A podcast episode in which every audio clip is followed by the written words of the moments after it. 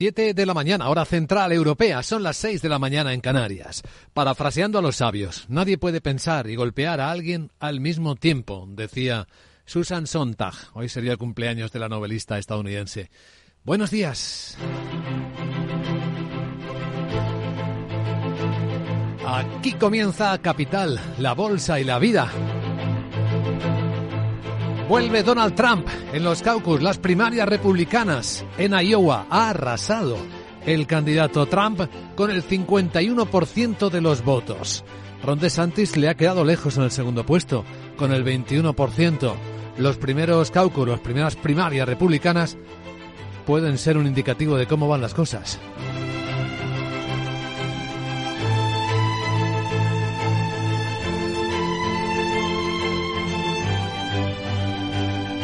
Capital, la Bolsa y la Vida.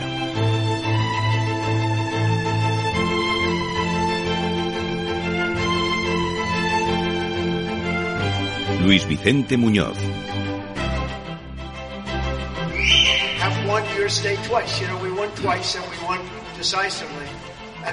Es Donald Trump diciendo que ha sido un honor ganar este estado dos veces, Iowa. Dos veces, decisivamente, y de hecho ningún presidente que haya ganado en Iowa, Ohio, Florida ha perdido nunca unas elecciones, excepto nosotros.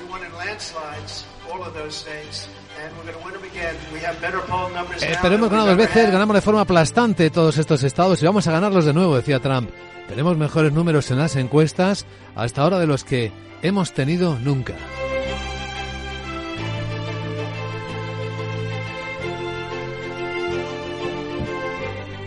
Así que como pueden imaginar, es el gran protagonista de las portadas de los medios americanos en ese lado del mundo. En el resto, la incertidumbre y las tensiones geoeconómicas ocupan las portadas. Los hutíes han vuelto a atacar barcos en el Mar Rojo, en los huecos que les dejan las fuerzas navales de Estados Unidos y el Reino Unido. Esta vez han alcanzado con un misil un carguero estadounidense llamado Águila de Gibraltar, un misil le alcanzó y el portavoz de las fuerzas rebeldes hutíes, el general Jay Hazaria, inmediatamente reclamó la autoría. Las Fuerzas Armadas hutíes yemeníes continúan llevando a cabo sus operaciones militares imponiendo una decisión que prohíbe la navegación israelí en el mar Arábigo y el Mar Rojo hasta que cese la agresión contra el pueblo palestino en la franja de Gaza y se levante el asedio.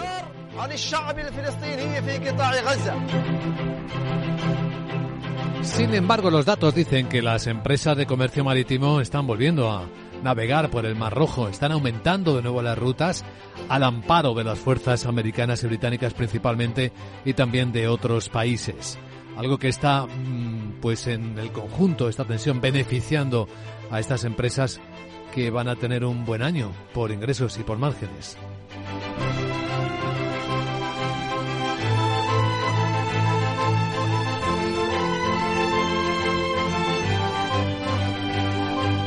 Como cada día la alta tensión, la guerra en Gaza es foco de atención. De nuevo, el secretario general de Naciones Unidas, Antonio Guterres, llama la atención. Habla del hervidero de tensiones en la Cisjordania ocupada, que está en plena ebullición, con un aumento de la violencia que agrava una crisis ya de por sí grave para la autoridad palestina. Las tensiones también están por las nubes en el Mar Rojo y más allá, y puede que pronto sean imposibles de contener, dice Guterres.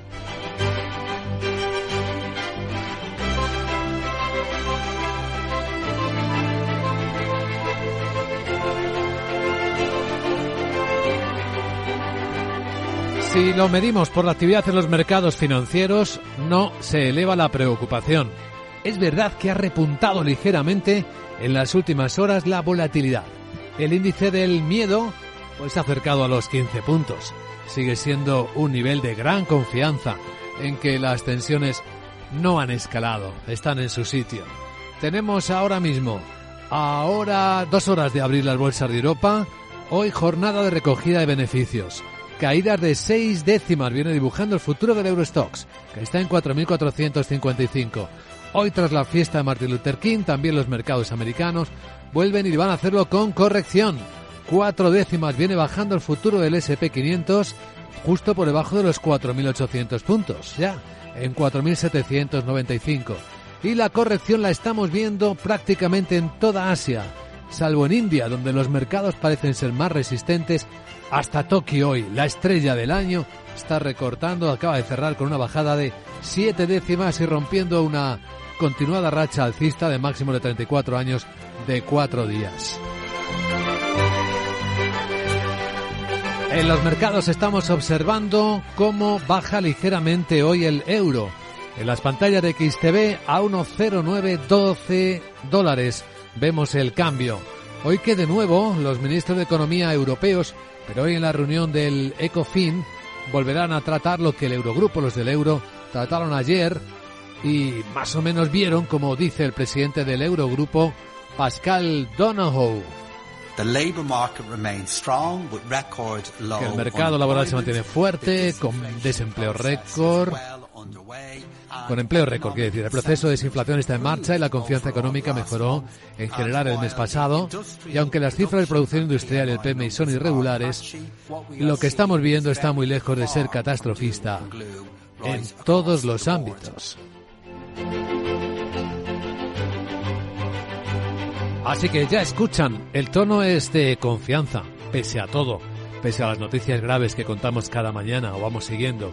Examinaremos el mercado, las tendencias y las oportunidades en una hora con la directora de estrategia de JP Morgan Asset Management para España y Portugal, Lucía Gutiérrez Mellado. Tras ella entraremos en la gran tertulia de la economía. Hoy nos acompañarán Isabel Aguilera, Fernando Zunzunegui y Juan Carlos Lozano, con los que daremos contexto hasta que abran las bolsas de las noticias más importantes con las que hoy despierta la economía.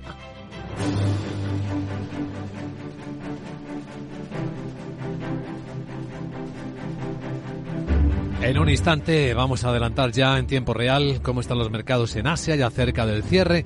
Pero antes con Laura Blanco vamos a examinar la escena global con la que despertamos este martes 16 de enero, con la primera jornada del Foro Económico Mundial que ha transcurrido con la presencia ya de los grandes líderes empresariales. Como ejemplo de lo que vamos a tener este martes, la intervención del presidente de Microsoft, Satya Nadella, que asiste este año a Davos después de que su compañía haya llegado a superar a Apple como la mayor empresa del mundo por capitalización bursátil.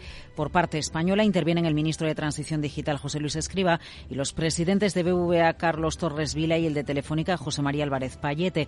El presidente del Gobierno tiene reuniones con los consejeros delegados de Cisco y Qualcomm en busca de nuevas inversiones en España. En la primera jornada nos queda en la crónica el ofrecimiento de Suiza al presidente ucraniano, a Zelensky, de organizar una conferencia sobre el proceso de paz. De hecho, equipos de ambos países comenzarán a trabajar ya en la organización. Zelensky abordará en Davos los esfuerzos de Kiev para que se haga realidad la llamada Fórmula de Paz, un documento de 10 puntos que busca la retirada de Rusia y el restablecimiento de la normalidad en el país invadido por las tropas de Moscú. Además, quiere que muchos países participen en esa cumbre y también China. En cuanto a China, dice Zelensky, desempeñan un gran papel en el mundo. Así que nos gustaría mucho que China participara en nuestra fórmula de paz, también en la cumbre, seguro.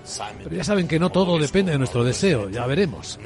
Esperemos que todos los países civilizados participen en esa cumbre de paz.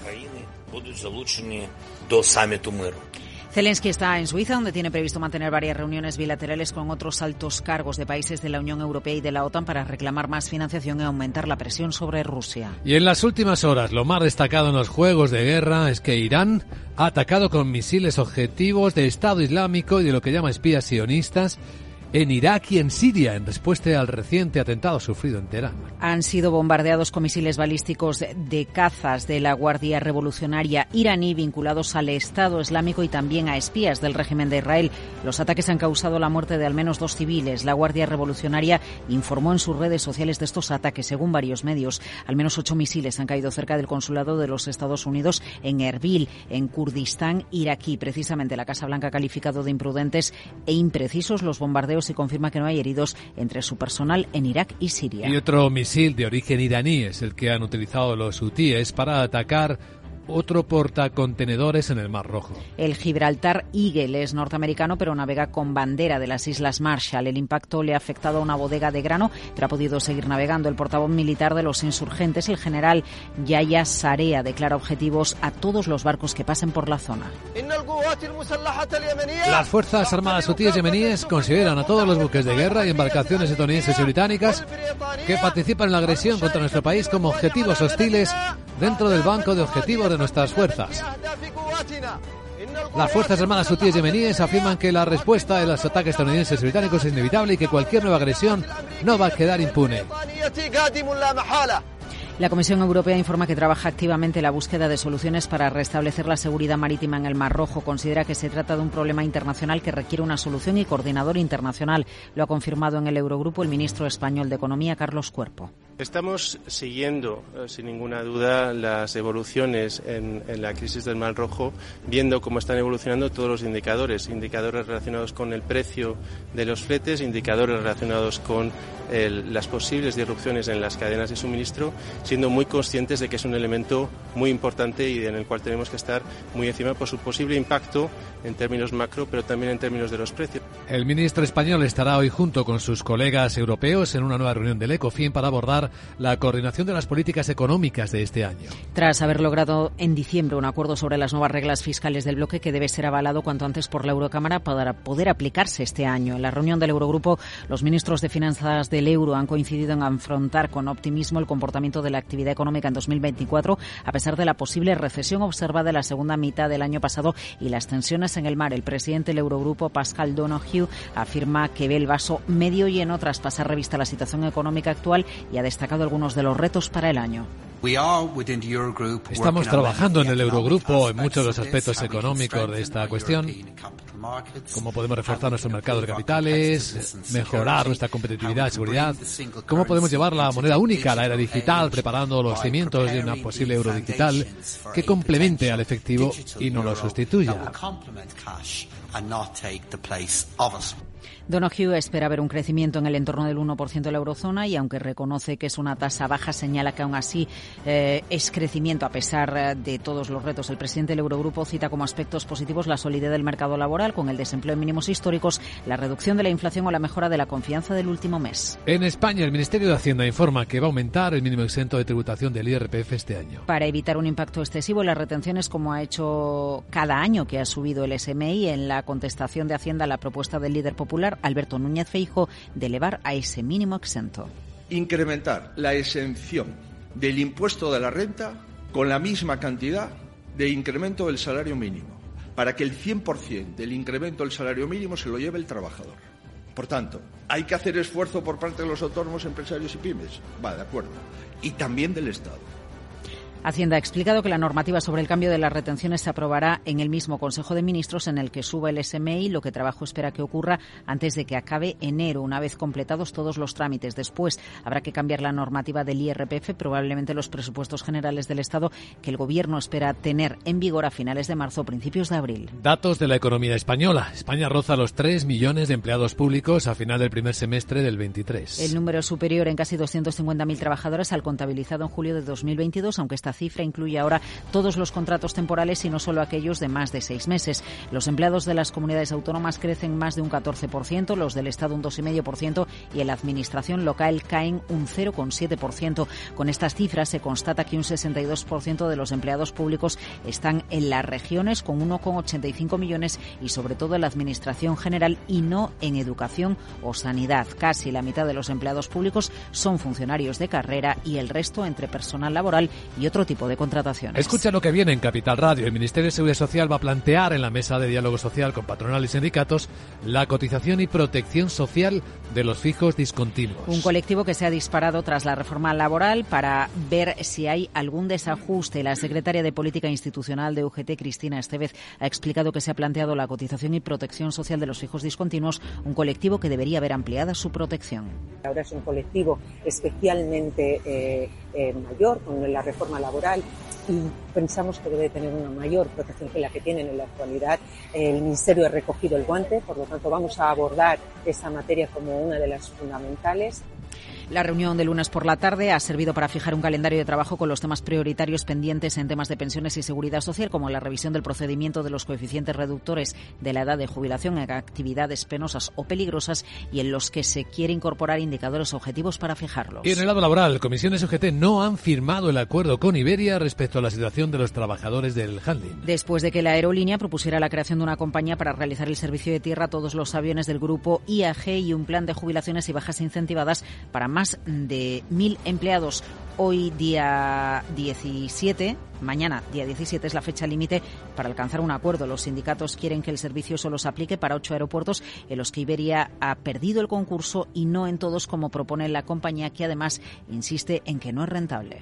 Y en la agenda del martes, ¿qué nos trae Sara Hola Sara, buenos días. Muy buenos días Luis Vicente, ya es martes y que cuento que una vez más los datos más relevantes llegarán de Alemania donde se publica el índice ZEW de confianza inversora de enero, el IPC definitivo de diciembre además de la balanza comercial de noviembre. En el Reino Unido la Oficina de Estadísticas divulga la tasa del desempleo en diciembre. El Banco Central Europeo publica su encuesta sobre las expectativas de los consumidores de noviembre. Además, Tendremos subasta de letras en España a tres y nueve meses y Alemania coloca deuda a cinco años. No habrá referencias macro de interés en Estados Unidos, pero sí presentan resultados Goldman Sachs y Morgan Stanley. Bueno, hoy sí que sí. No me resisto a contarte qué día se celebra hoy. Como doy por hecha tu ignorancia, a la vez que tu edad. Ahí va la pista. Porque está muy mal de pecho. Me parece que te has quedado igual, sí, ¿no? No. Pues ahí va otra pista. A ver. Doña Croqueta. Uy. Pues si el 16 de enero se celebra el Día Mundial de la Croqueta. Su nombre viene del francés porque se dice que fue idea del chef de la corte de Luis X Palito V en el año 1619. ¿Cuánto sabe la Sarita? Ya te veo. ¿A que sí? Bueno, pues me voy. Chao. A ver si aumentas tus habilidades por el lado de mm, la cocina y nos preparas una buena cata de croquetas, que a primera hora de la mañana los que madrugan mucho te lo agradecerían, querida Sara. Bueno, vamos en serio, a centrar la mirada en cómo viene el martes. Capital, la Bolsa y la Vida, con Luis Vicente Muñoz. Como entrenador busco compromiso, equipo y un jugador genial. Y en las rebajas unas zapatillas top. Cuando buscas no siempre encuentras, pero en las rebajas del corte inglés siempre encuentras lo que buscas. Con descuentos en moda, deportes, hogar, accesorios, lencería, zapatería. Del 7 de enero al 29 de febrero, las rebajas del corte inglés. En tienda web y app.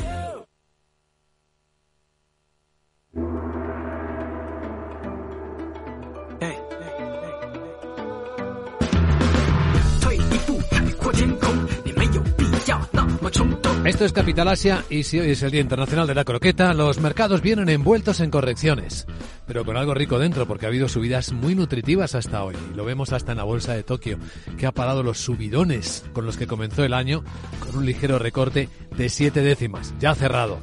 Se ha publicado la inflación mayorista. Sandra Torrecillas, buenos días. Buenos días. Sí, son los precios al por mayor, que son los que miden esos precios que las empresas se cobran entre sí por sus bienes y servicios. Se ha mantenido estable, es decir, 0% en el mes de diciembre, frente a la caída, frente a una caída esperada de un 0,3%. El dato que se modera respecto a noviembre apoya el argumento del Banco Central japonés de que la presión de los costes derivada de los precios de las materias primas se va a ir disipando. Además, Además, estas cifras apuntan a que la inflación se moderará en los próximos meses y alivia, por tanto, la presión sobre el Banco de Japón para que retire pronto sus estímulos monetarios. El índice se ha desacelerado debido en parte a los subsidios del Gobierno para frenar los precios de la gasolina y de las facturas de los servicios públicos. Lo que no se frena es la caída de las bolsas de China. Otro 2% está bajando esta mañana la bolsa de Hong Kong, lo que parece haber llevado al gobierno chino a pedir a los inversores institucionales que por favor no vendan. En los últimos días, las autoridades chinas habrían pedido a algunos inversores institucionales eh, que no vendan acciones y es que los reguladores quieren estabilizar el precio de los títulos eh, que han comenzado las primeras semanas del año con caídas. Desde octubre, según Financial Times, los reguladores del mercado han estado dando instrucciones privadas, conocidas como Window Guidance, a algunos inversores que les impiden ser vendedores netos de acciones en determinados días. Esas restricciones a la venta ayudaron a que el índice índice bursátil de referencia, el CSI 300, subiera alrededor de un 3% en la última semana de 2023. Sin embargo, con el nuevo año se, se suavizaron las restricciones impuestas a algunos fondos de inversión más pequeños y a los agentes de bolsa y el índice invirtió por completo esas ganancias y ha perdido más de un 4% en lo que llevamos de mes. Y eso es lo que ha hecho que de nuevo los reguladores chinos vuelvan a la carga y vuelvan a pedir esas restricciones. Los operadores lo que dicen es que este tipo de orientaciones están distorsionando el mercado y socavando la confianza. Bueno, y otros elementos que no mejoran. Avisa Country Garden, la inmobiliaria china, que la situación no mejora. Es el mayor promotor privado de China. Ha celebrado una conferencia interna con sus trabajadores y sus directivos. Habla de que el mercado inmobiliario va a seguir débil en 2024 y advierte de que la compañía podría enfrentarse a desafíos severos. Country Garden se encuentra entre una larga lista de promotores eh, que se enfrenta a una crisis de liquidez desde que se vieron afectados por la crisis de deuda de 2021. También ha dado previsiones de cuánto esperan eh, cuántas viviendas esperan entregar este año, un 20% menos que el año pasado. Bueno, China muestra el lado precario del lado asiático. Hoy también está débil la bolsa surcoreana con una caída del 1% pero mantiene su buen tono la bolsa de India. Hoy está eludiendo las caídas, los índices están bastante planos. Y hay expectativas de algunos gigantes de que las cosas no van a ir mal este año. De hecho, Toyota parece que va a revalidar el liderazgo como mayor vendedor de vehículos del planeta. Sí, es una información del diario Nikkei en el que habla de que Toyota está planeando producir 10,3 millones de coches en todo el mundo este año. Sería el segundo año consecutivo que batiría el récord de producción anual. Toyota quiere alcanzar esos 10,3 millones gracias a la fuerte demanda de coches híbridos y además dice que en el mercado la escasez de semiconductores de automoción y otros componentes ya está remitiendo. Esto es Capital Asia.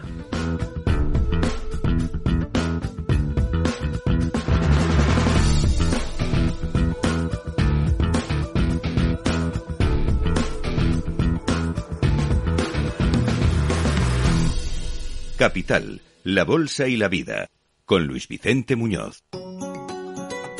Y un apunte tecnológico en el despertar del día. Tecnovide Roberto Espinosa, economista experto en tecnología. Hola Roberto. Hola Vicente, buenos días. Nadie se le escapa que las baterías están camino a sustituir al petróleo como el elemento más importante en la industria del transporte de energía. El año pasado, después de una subida en el 2022 por la subida de los precios de los materiales, volvieron a seguir la senda bajista que llevaban varias décadas, un 14% más baratas que el año anterior. El precio del kilovatio hora de batería es ahora una décima parte de lo que era en 2010 y una quinta de lo que era hace 10 años. La expectativa es que los precios sigan bajando en los próximos años, lo cual sin duda ayudará en la descarbonización del transporte. Estados Unidos y Europa están invirtiendo de forma acelerada en capacidad de fabricación de baterías. Se espera que para el 2030 ambas regiones tengan suficiente volumen para cubrir su demanda interna. Sin embargo, el problema es que ya el año que viene China será el mayor fabricante del mundo de coches eléctricos, exportando una grandísima parte de ellos. Para ese mismo 2030 se espera que China aún tenga el 70% de la fabricación de baterías global. No deja de ser paradójico de que España, con las segundas reservas de litio más grandes de la Unión Europea, lleve más de una década sin ninguna explotación activa. Gracias Roberto, buen martes.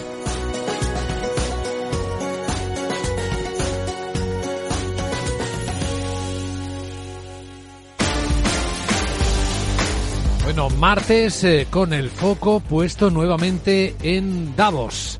Y atención porque en nuestra crónica podemos eh, avanzar como los halcones están sobrevolando la localidad suiza. Laura Blanco, buenos días. Buenos días, sí, sí, están localizando, están eh, sobrevolando las blancas montañas suizas. No sé si suenan así. Bueno, estos son los pájaros de Giscot, no son los halcones. Pero fíjate, Luis Vicente, que los halcones están sobrevolando eh, Davos y hay alguien que seguro que está salivando. Y enseguida vamos a decir quién. Lo primero, ¿por qué explicamos que los halcones sobrevuelan Davos? Porque hay dos banqueros centrales que han sido muy tajantes en sus mensajes sobre bajadas de tipos de interés en la eurozona en 2024. A lo mejor no llegan. Si algo teníamos claro para este 2024 es que sí o sí era el año en el que el precio del dinero iba a empezar a bajar. En Estados Unidos primero, en la eurozona después. Escucha al presidente del Bundesbank, Joaquín Nagel. Es demasiado pronto para hablar de recortes. La inflación es demasiado alta, dice. Y si acaso, añade Nagel, esperemos al verano.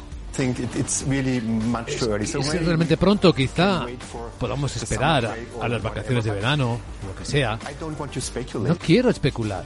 Bueno, Alemania a un lado y al otro, ¿quién va a ser? Sino Austria, el señor Holzmann, el gobernador de su banco central. A lo mejor no hay que bajar tipos este año. Eh, me temo que al abandonar Davos esa gente va a quedar profundamente decepcionada no puedo imaginar que vayamos a hablar de recortes todavía, porque no deberíamos hablar de eso.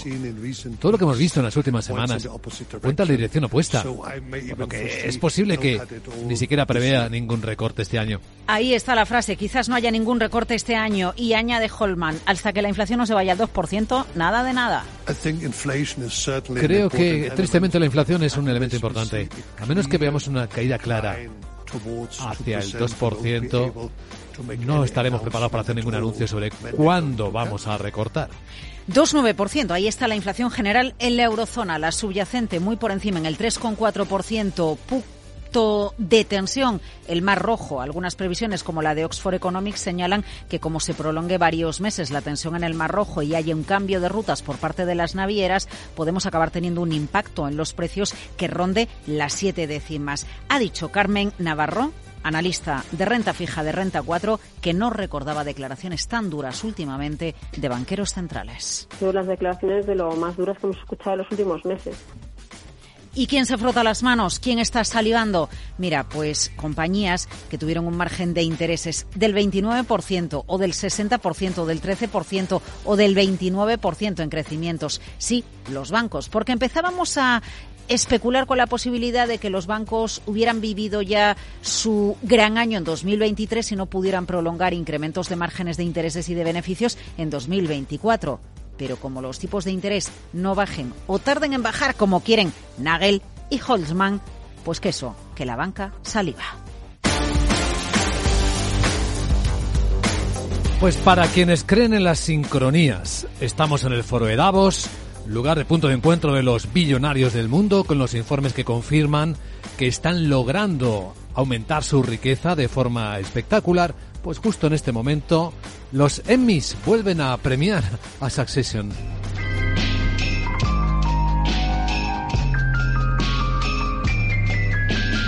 La serie de televisión que logró poner de moda al mundo de los negocios ha sido de nuevo la gran triunfadora, porque ya lo fue el año pasado, en la noche de los Emmys una serie que habla del auge del financiero en Hollywood, del enfoque social sobre los billonarios. Por cierto, una de las series más caras de la historia, la quinta, después del Señor de los Anillos, del Juego de Tronos, de La Corona, de Morning Show y de Mandalorian, Succession con un presupuesto de 90 millones de dólares se benefició de los buenos años del mercado bursátil y de los bajos tipos de interés que aportaron capital a las compañías de streaming y lo que más eh, lo que más se gastó fue en el alquiler de las diferentes localidades para la grabación. Bueno, pues Succession es una de las eh, ganadoras. Había conseguido 27 nominaciones y ha arrasado con los premios en las categorías principales, incluyendo mejor serie de drama. Luego está eh, la historia de Carmi su odisea culinaria en El Oso, que ha dominado la sección de comedia. Y Netflix tuvo su mejor proyecto de la temporada con Bronca,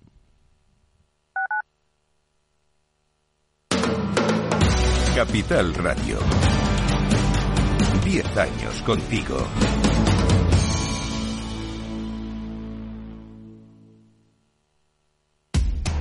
Información, análisis, previsiones, recomendaciones, todo lo que necesitas saber para tomar tus decisiones de inversión en Mercado Abierto, de 4 a 7 de la tarde con Rocío Arbiza, Capital Radio.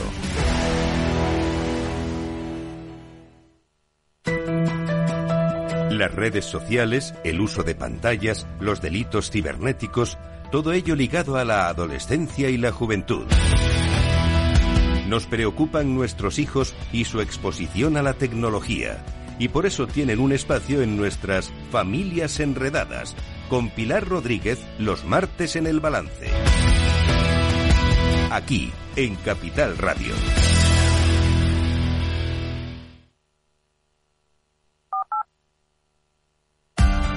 Capital Radio. Escucha lo que viene.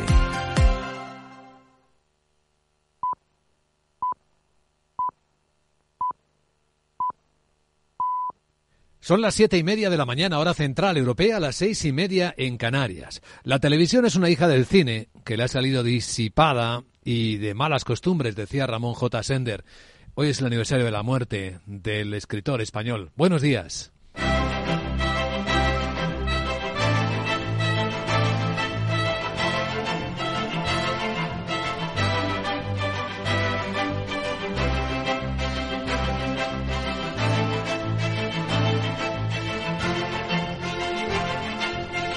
Capital, la Bolsa y la Vida, con Luis Vicente Muñoz.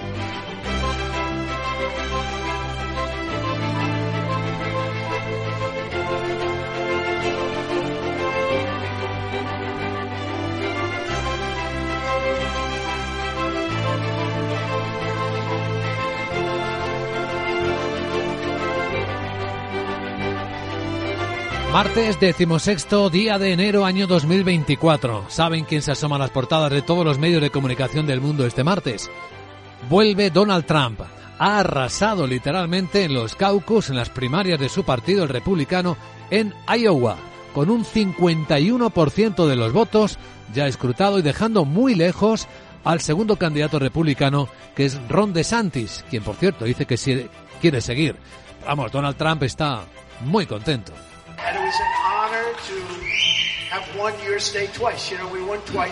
Él decía a sus electores que ha sido un honor haber ganado en el estado dos veces. Dos veces. Y de hecho ningún presidente que haya ganado en Iowa, en Ohio y en Florida ha perdido nunca unas elecciones.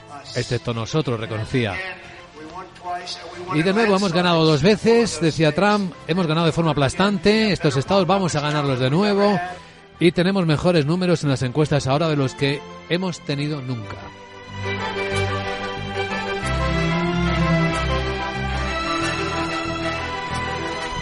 Así que con Donald Trump en la escena, tenemos además en el contexto con el que despertamos esta mañana, de nuevo las tensiones geoestratégicas muy vivas en dos puntos.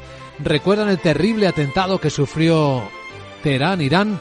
Pues Irán ha respondido lanzando misiles contra posiciones de Estado Islámico en dos países vecinos, en Siria y en Irak, señalando que también ha atacado algunas posiciones donde hay espías sionistas. También han vuelto a atacar los hutíes yemeníes en el Mar Rojo y han alcanzado con un misil de origen iraní a un barco, a un carguero estadounidense.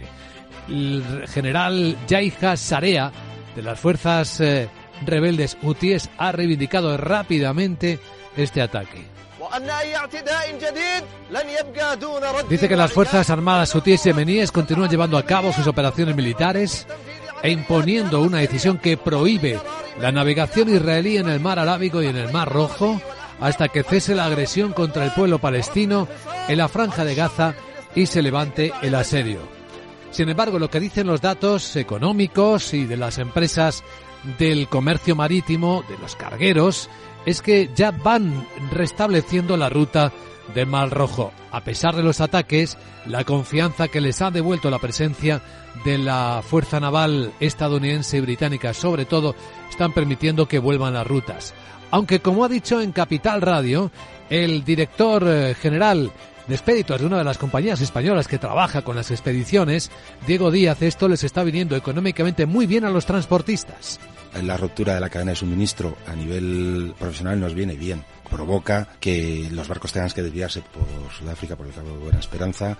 Eso genera pues más días de tránsito, con lo cual hoy en día que casi no hay almacenajes y que todo es just in time y que se está esperando la mercancía para que entre en las cadenas de montaje o en las tiendas, etcétera, etcétera, pues va a generar que se tenga que enviar mercancía por avión, que los precios se encarezcan, etcétera, etcétera. Entonces, a nivel empresarial, pues a las empresas que estamos en medio de la cadena de suministro nos viene bien. Pero cuidado, porque en el ámbito macro esto puede estar ya provocando algunas tensiones inflacionistas concretas, sobre todo para los envíos a Europa, que son los más aceptados o impactados por esto que está ocurriendo en el Mar Rojo. El día viene por lo demás con mercados correctivos. Lo marcan claramente ya los futuros del mercado europeo. Falta poco menos de hora y media para que abran, pero las caídas pueden estar en torno al medio punto porcentual, que es lo que baja ahora mismo el futuro del Eurostox. 54,054% en 4.456. También viene bajando el futuro del mercado americano, tras la fiesta de ayer de Martin Luther King. La caída es mayor de lo habitual para este futuro. Cuatro décimas baja el SP, son 20 puntos de recorte, ya pierde los 4.500, está en los 4.796. Y la verdad es que toda la noche está siendo correctiva en el mercado asiático, sobre todo en el chino, hasta el punto que el gobierno chino le está pidiendo a los inversores institucionales que por favor no vendan acciones, que aguanten un poco. Tenemos en la escena incluso a la bolsa de Japón, que ha mm, cerrado con un recorte de siete décimas, parando así subidas a máximos de 34 años durante todo el comienzo del año. Y los que están resistiendo bien son los mercados de India. Las bolsas están bastante planas. Hoy tenemos entre las novedades el euro un poco más flojo que ayer. En las pantallas de XTV un euro se cambia por 1,0919 dólares.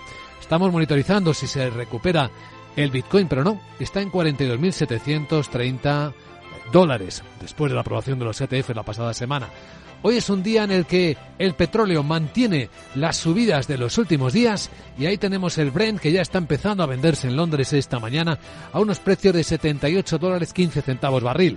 Recuerdo que tocó hasta los 80 en los días de atrás. Hoy en Capital Radio vamos a aportar valor, lectura correcta de los mercados para tomar mejores decisiones con la ayuda de la directora de estrategia de JP Morgan Asset Management para España y Portugal, Lucía Gutiérrez Meliado, que estará con nosotros aquí en directo a las 8 y 10, 7 y 10 en Canarias. Y tras ella entraremos en la gran tertulia de la economía. Hoy nos van a acompañar Fernando Zunzunegui, Isabel Aguilera y Juan Carlos Lozano.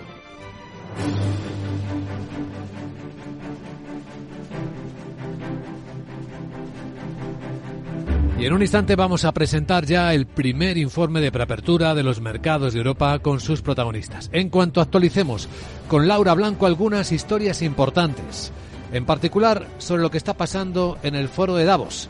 La primera gran jornada del Foro Económico Mundial ha transcurrido con la presencia ya de grandes líderes empresariales. Bueno, y hoy lo que tiene, tenemos este martes es la intervención del presidente de Microsoft, Satya Nadella, que asiste a Davos después de que su compañía haya llegado a superar a Apple como mayor empresa del mundo por capitalización bursátil. Por su parte, en España intervienen, o desde España intervienen, el ministro de Transición Digital, José Luis Escriba, los presidentes de BBVA, Carlos Torres Vila y el de Telefónica, José María Álvarez Payet, el presidente del Gobierno, tiene reuniones con consejeros delegados de Cisco y Qualcomm en busca de nuevas inversiones en España. Bueno, de la jornada de ayer nos queda que Suiza ha ofrecido a Ucrania al presidente Zelensky convocar, organizar una conferencia de paz. De hecho, equipos de ambos países comenzarán a trabajar ya en la organización. Zelensky abordará en Davos los esfuerzos de Kiev para que se haga realidad la llamada Fórmula de Paz, un documento de 10 puntos que busca la retirada de Rusia y el restablecimiento de la normalidad en el país invadido por las tropas de Moscú. Además, quiere que muchos países participen en esa cumbre y también China. En cuanto a China, dice Zelensky, desempeña un gran papel en el mundo. Así que nos gustaría mucho que China participara en nuestra fórmula de paz y también en la cumbre. Seguro. Pero ya saben que no todo depende de nuestros deseos. Ya veremos. Espero que todos los países civilizados participen en esa cumbre de paz. Zelensky ya está en Suiza, donde tiene previsto mantener varias reuniones bilaterales con otros altos cargos de países de la Unión Europea y de la OTAN para reclamar más financiación y aumentar la presión sobre Rusia. Bueno, veamos lo que tenemos por delante este martes. Reunión de los ministros de Economía de la Unión Europea, reunión del ECOFIN, para abordar lo mismo que ya trataron ayer los del Eurogrupo, la coordinación de las políticas monetarias este año. Tras haber logrado en diciembre un acuerdo sobre las nuevas reglas fiscales del bloque que debe ser avalado cuanto antes por la Eurocámara para aplicarse este año. En la reunión del Eurogrupo, los ministros de Finanzas del Euro han coincidido en afrontar con optimismo el comportamiento de la actividad económica en 2024, a pesar de la probable recesión observada en la segunda mitad del año pasado y las tensiones en el mar. El presidente del Eurogrupo, Pascal Donahue, afirma que ve el vaso medio lleno tras pasar revista la situación económica actual y destaca algunos de los retos para este año.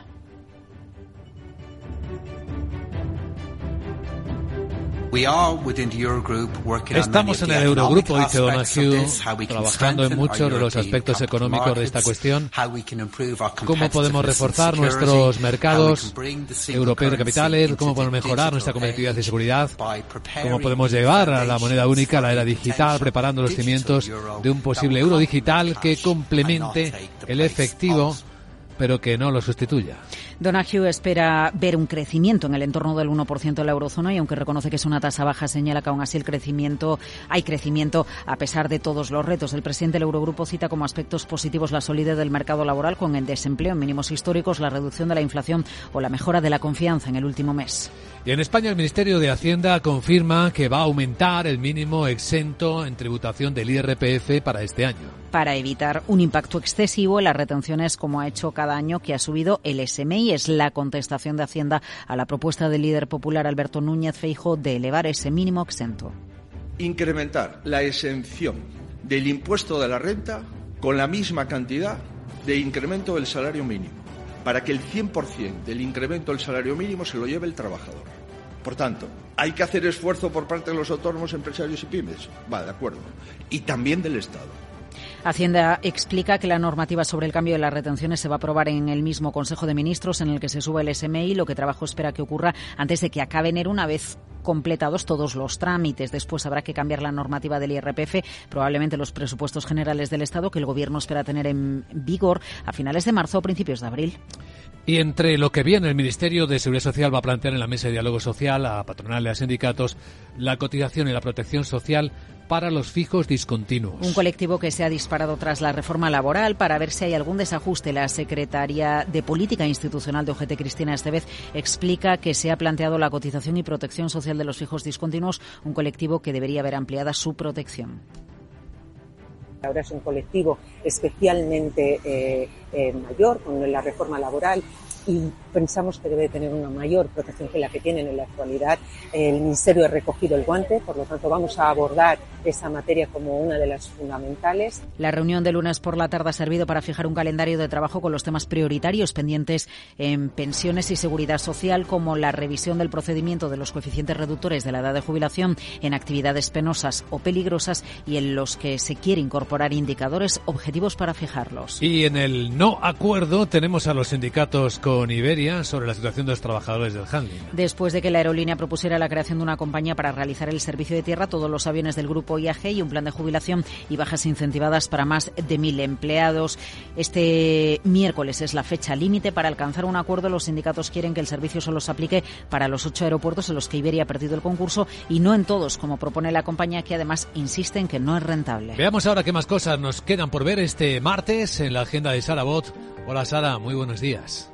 Muy buenos días Luis Vicente, te recuerdo que es Artes y te cuento una vez más que tenemos que estar muy atentos a Alemania donde se publica el índice ZEW de confianza inversora de enero el IPC definitivo de diciembre además de la balanza comercial de noviembre. En el Reino Unido la Oficina de Estadísticas divulga la tasa del desempleo en diciembre. El Banco Central Europeo publica su encuesta sobre las expectativas de los consumidores de noviembre. Además, Tendremos subasta de letras en España a tres y nueve meses y Alemania coloca deuda a cinco años. No habrá referencias macro de interés en Estados Unidos, pero sí presentan resultados Goldman Sachs y Morgan Stanley. Por cierto, ¿has hablado con Carlos Tagers o con Ana Patri para que la Sarita fuera a Davos? No, no, no, no. Supongo que no y menos mal porque con el frío me quedaría sin batería para leer mi discurso de solo 300 páginas. Jeje. Bueno, ahora me voy a poner a ver si me sale en las contrentas, las crosentas, las, croquetas que me has dicho que haga. Una duda, ¿las prefieres de chips? O mejor de sensores. No, no. sé cuál te gustará más. Ahora me dices que Masterchef me espera. Em, Chao. Ya sabes que los humanos las preferiríamos de jamón o de chipirón. Bueno, ya en serio. Vamos a tomar la temperatura del mercado europeo, que este martes viene con recortes. Capital, la Bolsa y la Vida, con Luis Vicente Muñoz. ¿Quieres cobrar por operar con tu dinero?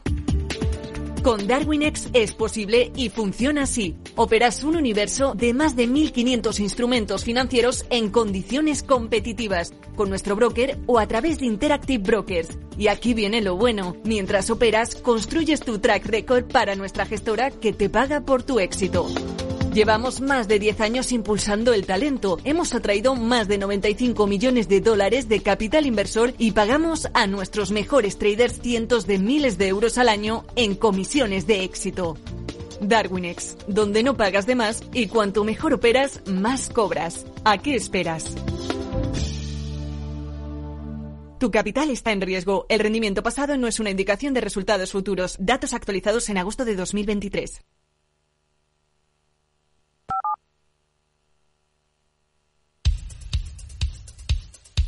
Capital, la Bolsa y la Vida, con Luis Vicente Muñoz. Pues adelantamos que este martes viene con el mercado un poco más nervioso. Empieza a subir la volatilidad cerca del 2%, esperando que el recorte o los recortes se extiendan por todo el planeta. Ya los estamos viendo en el lado asiático, enseguida con los puntos de atención se marcan claramente en los futuros del mercado americano hoy después de la fiesta de Martin Luther King.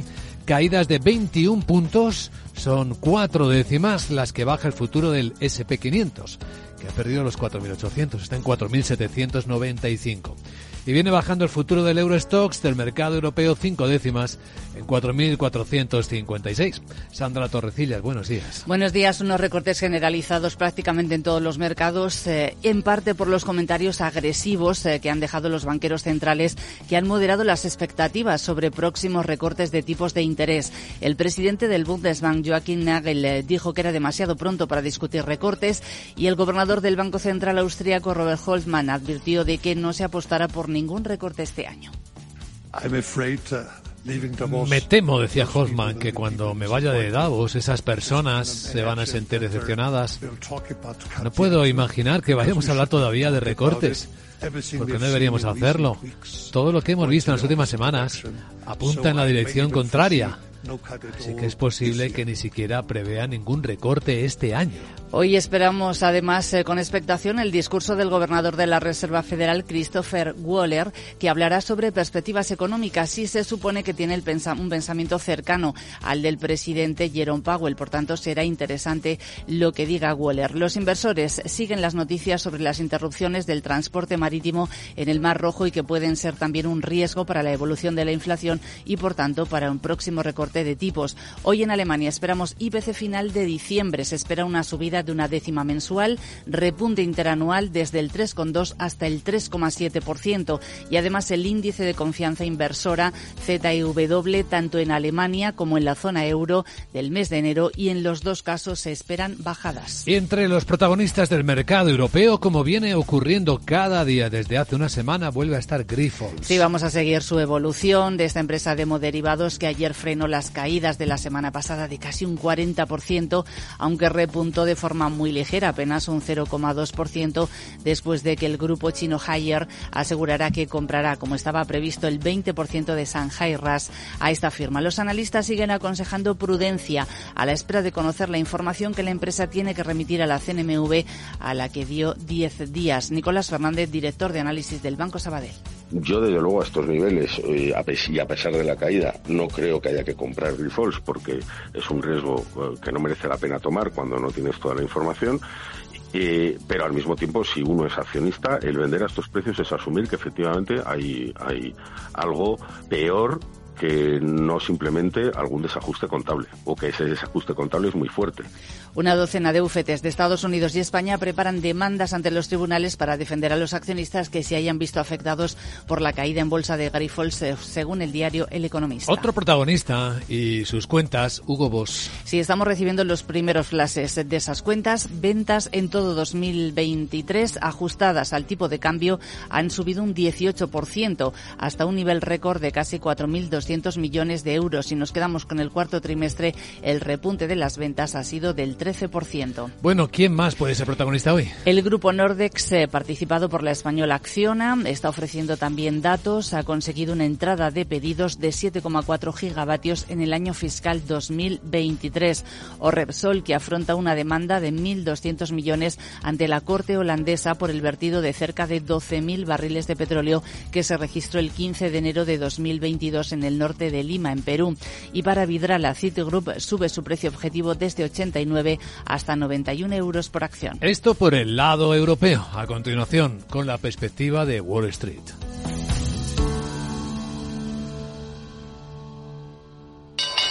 ¿Te interesa la bolsa? Invierte en acciones o fondos cotizados sin comisiones hasta 100.000 euros al mes con XTB. Vente al broker mejor valorado según Investment Trends y al mejor broker para operar según Rankia. Un broker, muchas posibilidades. XTB.com. A partir de 100.000 euros al mes, comisión del 0,2%, mínimo 10 euros. Invertir implica riesgos.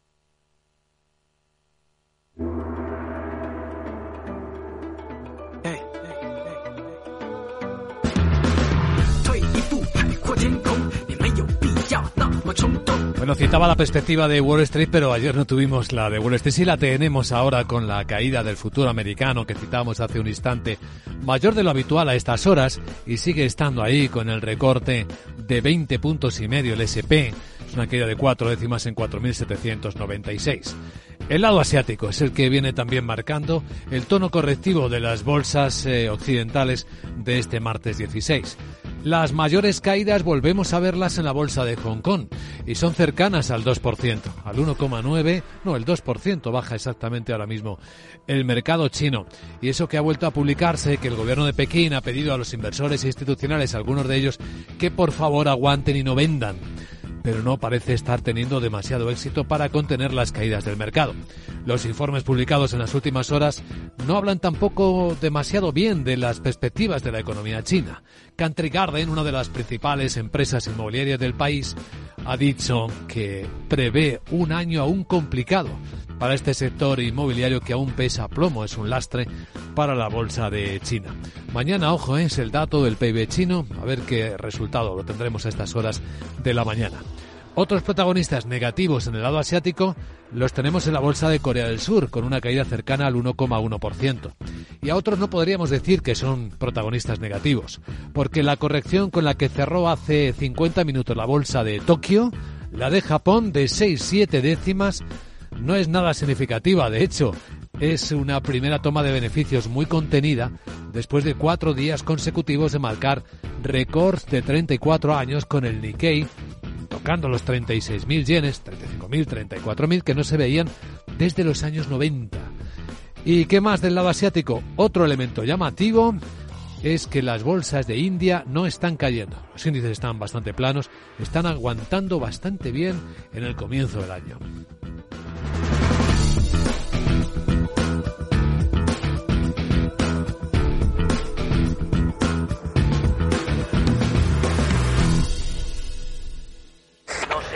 no arranca. Se está inundando todo el garaje. Es mi hija, necesita un médico. En estos momentos, ¿qué seguro elegirías? Elige Mafre, el mejor servicio 24-7 en acción. Y con las ventajas de tener todos tus seguros, coche, hogar, salud, empresa y vida, en la misma compañía. Mafre, la aseguradora de más confianza en España. Capital Radio, 10 años acompañándote.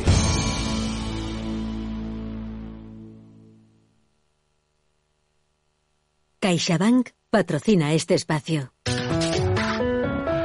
Y ahora un a la prensa financiera del mundo. Donald Trump arrasa también en las portadas de los periódicos económicos del planeta, no solo en Estados Unidos, donde el Wall Street Journal cuenta que Donald Trump gana las asambleas presidenciales del Partido Republicano en Iowa con un 51% de los votos y deja lejos al segundo, a su competidor dentro de los republicanos, que es Ron DeSantis, con un 21,23%. Nikki Haley se queda en tercera posición con el 19,12%. Dice el diario americano, que es también de tendencia republicana, que DeSantis supera a Haley en el segundo lugar, que Trump ganó con el mayor margen de la historia en la primera contienda republicana por la nominación presidencial, afirmando su posición dominante para la carrera a la presidencia, a los presidenciales de este año 2024. En Financial Times, por ejemplo, la historia se cuenta de esta manera. Trump gana de forma aplastante en Iowa, mientras que DeSantis termina en un distante segundo lugar. Bueno, otros temas de marcado carácter inversor. Wall Street Journal dice que estas son las cuatro preguntas más importantes para los inversores en 2024.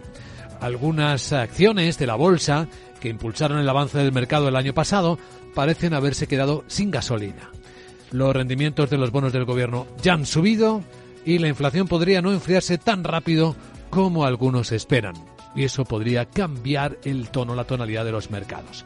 El diario también cuenta que los ETF están empeorando aún más los problemas del Bitcoin. Y el diario americano concluye que es probable que los ETF de Bitcoin empeoren aún más su mal desempleo en las crisis al atraer aún más especuladores a lo que ya es principalmente un activo especulativo. El Bitcoin, es verdad que no se ha recuperado, están los 42.700 dólares desde que se estrenaron los ETF la pasada semana. El diario también cuenta en clave empresarial que Apple va a eliminar el sensor de oxígeno en sangre de su reloj para evitar la prohibición en Estados Unidos, por un problema de patentes hay una nube em, de amenaza que se cierne sobre el negocio de relojes inteligentes de 18.000 millones de dólares, dice este diario. Quien, por cierto, publica un informe en el que observa cómo las tendencias de los compradores están ahora prefiriendo permanecer al aire libre. Y esto es un problema para los centros comerciales. Dice que Bath Body Works, Foot Locker, Abercrombie, en Fitch se encuentran entre los minoristas que están saliendo de los fondos comerciales y yendo a tiendas en la, en la calle y a otros puntos de venta. En el diario Financial Times que citábamos hace un instante, además de lo que contábamos, se, se explica que Shell está en el punto de mira de la mayor gestora de activos de Europa por su política climática, que la inteligencia artificial generativa conducirá recortes de empleo ya este año de forma muy llamativa, según el informe de directores ejecutivos presentado en el Foro Económico eh, Global de Davos. Las nevadas en Davos, dice el diario, desmienten los estragos del cambio climático en toda Europa. Vamos a echar un vistazo también a los diarios económicos españoles. ¿De qué hablan este martes? Guillermo Luna, buenos días. Muy buenos días. Pues en cinco días leemos en su portada que Iberia ofrece 1.700 salidas y una nueva firma de handling para cerrar la crisis. Propone un plan de prejubilaciones y bajas incentivadas para zanjar el, contencioso laboral y se aviene también al autohandling. Los sindicatos se oponen, pese a que IAG controlaría la empresa y garantizaría los derechos. También leemos en cinco días que Santander, Banca Mars y Bankinter gestionan el 40% invertido en SICAP. Las, los tres grandes bancos ganan cuota de mercado y controlan ya 230 vehículos inversores. Los cambios fiscales han provocado la desaparición ya del 78% de las firmas en los últimos dos años. Aquí en España vemos que el Tribunal Constitucional revisa 10.000 millones en deducciones fiscales y en breves cinco días señala que Biotest deja 2.000 millones de deuda en Grifols y finalmente no suma a los beneficios. En el economista.es, 12 bufetes demandarán a Grifols en Estados Unidos y España. En Estados Unidos se presentarán además acciones colectivas y en España serán individuales. Aquí en nuestro país vemos que los fijos eh, discontinuos en paro suben un 20% hasta casi los 750.000. El número de falsos indefinidos sin actividad crece hasta marcar un récord el año pasado, máximo desde que entró en vigor la reforma laboral que las listas del SEPE no recogen. También vemos la misma noticia sobre Iberia que planea 1.700 jubilaciones para frenar el conflicto. En materia de bancos, Santander y BBVA suman 18.000 millones en crédito gracias a Banamex. Las entidades crecen así en depósitos 19.000 millones de euros. Y vemos también un análisis que dice que se esperan solamente cuatro nuevas bajadas de tipos del Banco Central Europeo el, a lo largo del año 2024. Vemos también en el economista.es que la banca europea tiene el mayor potencial frente a la de Estados Unidos desde el año 2011. El consenso le calcula un recorrido del 2,3%. Finalmente, en expansión, se preguntan en su portada que si está Grifols a tiro de OPA. También recoge la escasez de suministros por la crisis del Mar Rojo. Las grandes empresas adelantan compras para asegurarse las mercancías. Y sobre el foro de Davos, el expansión señala que hay máxima tensión ante la cita de Sánchez con la cúpula empresarial, que por cierto recoge este medio que Sánchez bate récord con 869 asesores en el gobierno. Finalmente, Ryanair, Vueling e Iberia llevan el tráfico aéreo a nuevo récord en los comienzos del año 2024.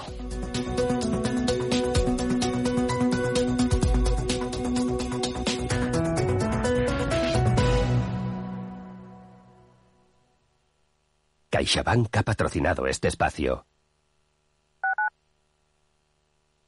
Capital Radio, Madrid, 103.2 FM. Salud, entrenamiento, actividad, nutrición, forma física. Como siempre decimos en el chico del chándal, ejercicio es medicina. El chico del chándal, con Alejandro Mazón y el equipo de Cuídate Deluxe, los martes en El Balance, aquí en Capital Radio.